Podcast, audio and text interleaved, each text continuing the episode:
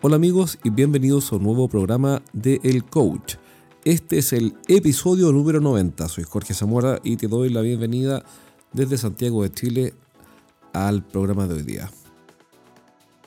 Hoy día voy a responder algunas preguntas que me hicieron durante la semana, especialmente la Andrea, em, que es la vendedora de una empresa que vende proyectos para la minería.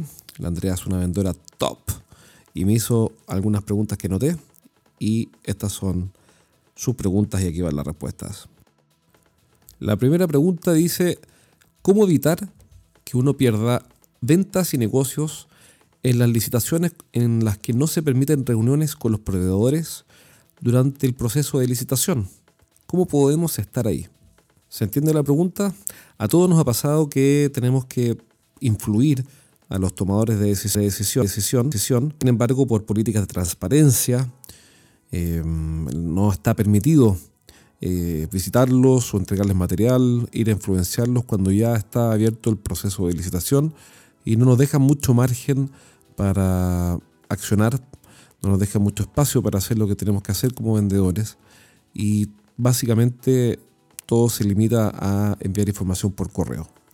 Eso nos ha pasado 500 veces. Ahora, la pregunta que hace la Andrea es muy lógica, ¿qué hacemos en estos casos?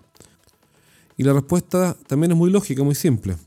Lo que tenemos que hacer se hace antes, no después. Es decir, el trabajo tenemos que hacerlo antes de la licitación. ¿Qué quiere decir eso? Que si nos enteramos por el diario, aquí en Chile eso de enterarse por el diario y por la prensa está muy de moda. Nuestro país tiene esa particularidad donde nadie sabe nada y todos se enteran por la prensa. Es una cuestión increíble. Bueno, entonces si uno se entera por la prensa, de que nuestro cliente está licitando. Abrimos el Mercurio el domingo en la mañana y nos enteramos que nuestro cliente está en una licitación. Eh, tengo que decirte que ya es tarde.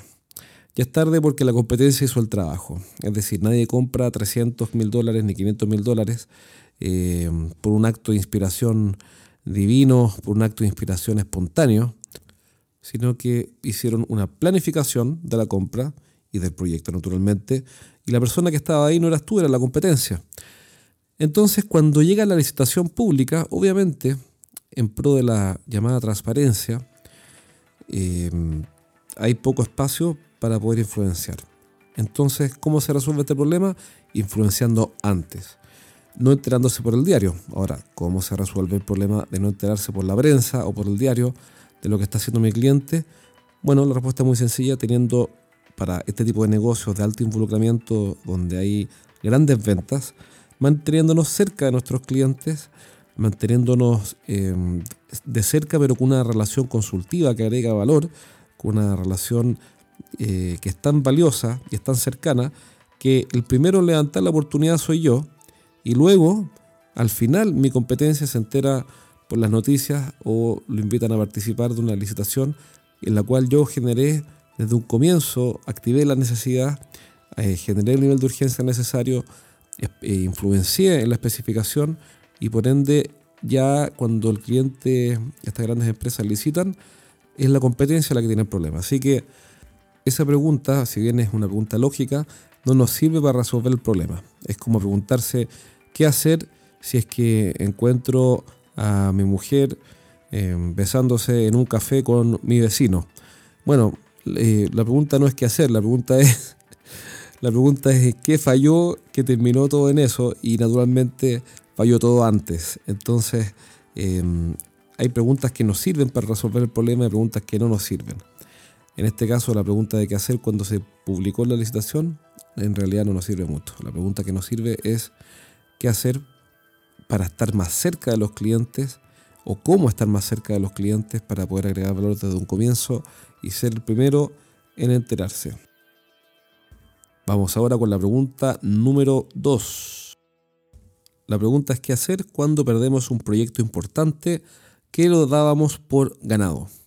Bueno, aquí em, con esa pregunta, esa pregunta no es fácil de responder porque necesita varios supuestos. Entonces, el primer supuesto es que yo tengo, entre otras cosas, algo llamado pipeline o acumulación de oportunidades, por la cual Em, durante este periodo, puede ser un trimestre, un semestre, un año o sencillamente un mes, tengo varias oportunidades registradas con probabilidad de cierre, de adjudicación o facturación de ese mes. Entonces yo sé que del 100% de las oportunidades no voy a cerrar el 100%. Siempre en estos llamados pipeline o forecast, no todo lo que entra sale. Es decir, si tengo 100 millones en oportunidades, puede que facture 20, 30 o 10 o lo que sea. Y esa diferencia, esa relación entre las oportunidades que convierto y las oportunidades que tengo es lo que se llama la tasa de conversión, tasa de efectividad y también otras empresas le llaman eh, el porcentaje de asertividad. Es decir, de 10 de 10, de 10 pases que me dan, cuántos goles eh, logro meter. Em, ahora, si pierdo uno, eso puede decir mucho o puede decir nada. ¿A qué me refiero con eso? Que em, si es que yo tengo una tasa de conversión del 30% y este proyecto eh, se cae, pero sigo dentro de mi 30%, no puedo sacar grandes conclusiones. Es decir, es lo esperable que 7 de cada 10 negocios, si tengo una tasa de conversión del 30%, se pierdan. Así que no, no, no, en ese escenario no me dice mucho. Ahora, por la pregunta de la Andrea, asumo que es un proyecto que tenía altas probabilidades de cierre, es decir, que había un cliente que había dado los pasos previos para cerrar el negocio. La pregunta es, ahora, ¿cómo obtengo, cómo determino esa probabilidad de cierre, esa alta probabilidad? Si la determino por un criterio completamente subjetivo, que es básicamente lo que yo percibo de las conversaciones con mi cliente, o puedo pensar con evidencia, puedo, puedo asumir que hay un porcentaje altísimo de, cerrar el negocio porque tengo evidencia, porque hay datos concretos que así, em, así lo hacen eh, posible. Pero normalmente las oportunidades en los CRM o en las proyecciones de venta que hacen los vendedores están basadas en el olfato, porque no quiero decir en el tufo, porque el el tufo es una palabra muy informal, pero digamos el olfato. Entonces miran al cielo, respiran profundo, buscan una estrella y dicen, ya, este cliente tiene una oportunidad del 70%. Pero eso no es pensar con evidencia. ¿Por qué? Porque si yo le asigno una probabilidad em, del 70% a un proyecto porque me suena que 70% es correcto, entonces no estoy pensando con evidencia, no tengo nada razonable para poder llegar a ese número. Entonces, ¿qué es lo que recomiendo? Recomiendo que para, primero que todo, decir que tengo esa oportunidad con esa probabilidad, asigne valores a criterios objetivos. Por ejemplo, un cliente que fue a ver la demostración del equipo tiene más probabilidad de cerrar. Yo podría decir, solo, no por exactitud matemática, sino que es una convención que nos da un punto de referencia de la verdadera probabilidad, no probabilidad, del, verdadero avance de un cliente en el negocio. Por ejemplo, si que, yo, si que va a haber una demostración del equipo, yo podría decir que ese cliente tiene más probabilidades que alguien que no ha ido a ver la demostración del equipo. Entonces yo podría decir, Ok, cuando el cliente da ese paso, le asigno una probabilidad del 20%. Después, si el cliente va a haber un caso de éxito instalado en, otra, en otro lugar que es de otro cliente, entonces le asigno una probabilidad de un 20% adicional. Ya es un cliente que tiene en ese proyecto, en esa oportunidad, un 40% de probabilidades de éxito. Tal vez podría decir, si logro que los dos equipos técnicos, los de él y el mío, se junten para validar técnicamente la oferta, entonces tengo otro porcentaje de avance voy a inventar un 60%. Entonces así yo voy agregándole hitos o pasos que da el cliente y no yo, es decir, es él el que avanza y no yo, que me hacen, me permiten pensar con evidencia que ese cliente está más avanzado que otros y que tiene mayores probabilidades de éxito que otros, que no han dado esos pasos. Dicho eso, em, supongamos que en este caso que pregunta la Andrea, pensamos con evidencia a través de un proceso formal que tiene estos hitos por los cuales pasa el cliente y el negocio se cae. Bueno, aquí la pregunta es la siguiente, y es muy simple, es ¿cuál es mi plan B? ¿Por qué pregunto esto? Porque cuando yo tengo un plan A y el plan A se cae, o, veo que tambalea, tengo que inmediatamente y rápidamente activar un plan B para recuperar esa venta.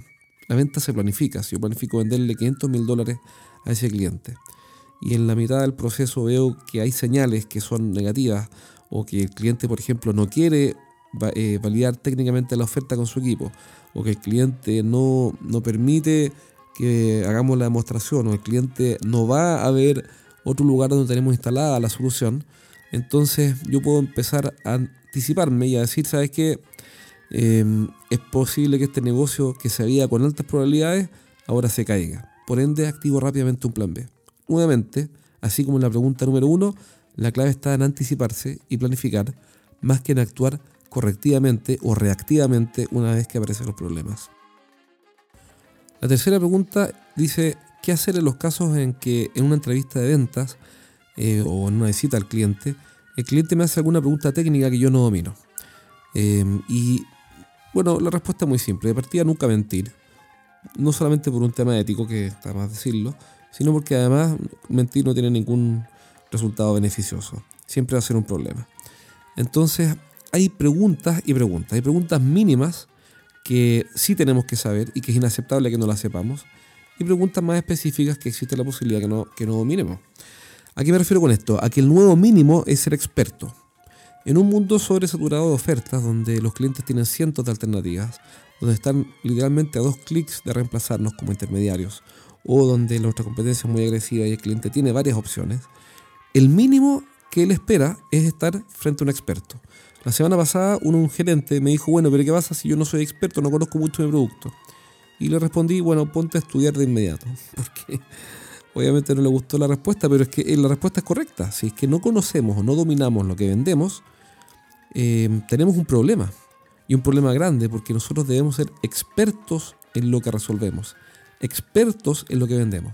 ¿Quiere decir eso, por ejemplo, que si vendemos un producto mecánico, tengo que ser ingeniero mecánico para, o con un doctorado en mecánica o en no sé qué para poder venderlo. No.